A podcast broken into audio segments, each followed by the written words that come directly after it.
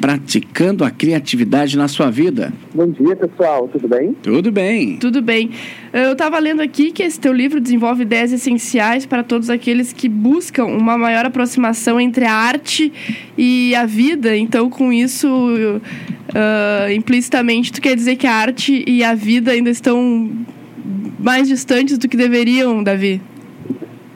Sim, é verdade. Esse livro surgiu desse desejo que eu venho trabalhando e buscando cada dia mais nas minhas atividades como professor, como escritor, como diretor de teatro e performance e também trabalho como coach de comunicação, de carreira, de vida. Então, eu venho sempre trabalhando com pessoas tanto da área artística como também pessoas de diversas profissões e o meu papel vem sempre em pensar como a arte e a criatividade podem auxiliar que as pessoas é, se desenvolvam, que as pessoas possam estar sempre num movimento de, de crescimento contínuo.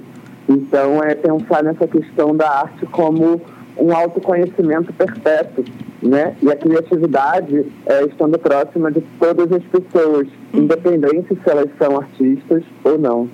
É, e nada melhor para despertar a criatividade do que a arte, né? Seja arte cênica, seja literatura, seja música, seja artes plásticas. Né? O que, que significa? Com certeza. Hum.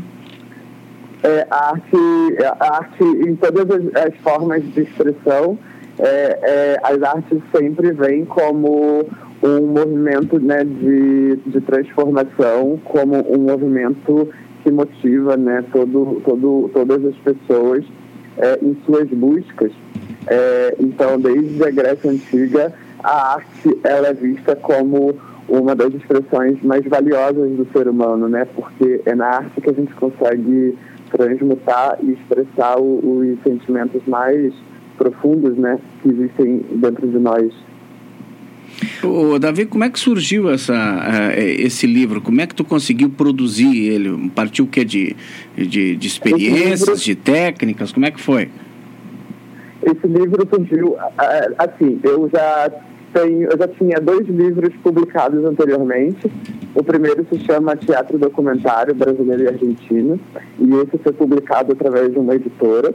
É, depois, o meu segundo livro, é, que se chama Mercedes Batista, ele fala sobre a história da primeira bailarina negra que fez parte do Teatro Municipal no Rio de Janeiro. E esse livro eu fui contratado, eu fui convidado por uma produtora para escrever junto com ela. Nesse terceiro livro eu queria algo diferente. Eu não queria me vincular nem a uma editora, nem a uma pessoa específica. Eu queria empreender um, um livro que viesse de um projeto diretamente pessoal então, eu mesmo criei a própria editora do livro, que está associada com a minha produtora, que se chama Produções Criativas Jordano. E eu montei minha própria equipe, convidei os meus os profissionais que participaram do livro. É, o livro possui uma ilustração de um artista visual, que é Marcelo Ais, a diagramação do El Souza, é, convidei a, a, a, equipe de revisão, tanto de conteúdo quanto fotográfica, e eu consegui que o livro chegasse a ter um resultado exatamente como eu queria. É um livro extremamente criativo, desde a parte do sumário. Ele, ele desconstrói né, muito, muito dos padrões dos editoriais. Ele é extremamente gráfico, ele tem é, vários designs criativos e é uma coisa que eu jamais iria conseguir estando associada a uma editora, eu já ter publicado dois livros antes, eu sei comissões de relações com as editoras, e geralmente são processos muito é, muito de mercado, muito é, é, muito tudo próprio, né? Então eu não queria isso. Eu queria um livro que eu pudesse ter uma autoria e para isso eu precisei montar minha própria equipe, pensando também que o livro trata justamente sobre isso, sobre a criatividade. Então teria que ser um livro diferente e as pessoas que já compraram o livro, que já receberam o livro, eh, elas estão comprovando esse, esses objetivos iniciais que eu tinha. Elas estão gostando bastante, dizem que é um livro bem diferente do que elas haviam eh, já imaginado e, e elas estão gostando bastante da leitura, do visual do livro. Ele ficou num resultado muito bonito. Foi criativo não só no conteúdo, naquilo que diz, mas na forma de produção também, então, né, Davi? Porque Exato, foi... nessa forma de produção que eu acho que é, é fundamental ser criativo. Por ser artista, né, eu, eu me preocupo muito que todos os meus produtos ou formas de comunicação com o meu público sejam criativas desde o meu site, é, que as pessoas podem visitar e conhecer, se quiserem, é Davi Giordano, D-A-V-I, G-I-O-R-D-A-N-O.com.br. Os meus livros, as minhas artes, elas sempre vêm é, com um modo de produção que é diferente do tradicional e eu busco sempre é, trazer essas novas formas de olhar né, sobre o material. Inclusive, o livro, eu penso que seja sempre assim. Inclusive, eu fiz o lançamento né, esse final de semana em Pelotas, no sábado, fiz no Museu do Doce. Foi um lançamento bem bonito, bem é, diferente. Eu mesmo fiz algumas performances, como costumo fazer nos meus lançamentos. É, então, eu busco sempre trazer é, a arte para dentro desses contextos, desses rituais do cotidiano e criar novas relações com o público e com os leitores também, desde a forma como eles acessam o livro, eles devem é, entrar em contato direto com a minha equipe, com a minha produção, com o meu site. Isso já vai gerando uma outra forma de convívio entre os escritores e os leitores. Eu acredito muito nisso como pontes mais afetivas, né? Até inclusive para a experiência da leitura.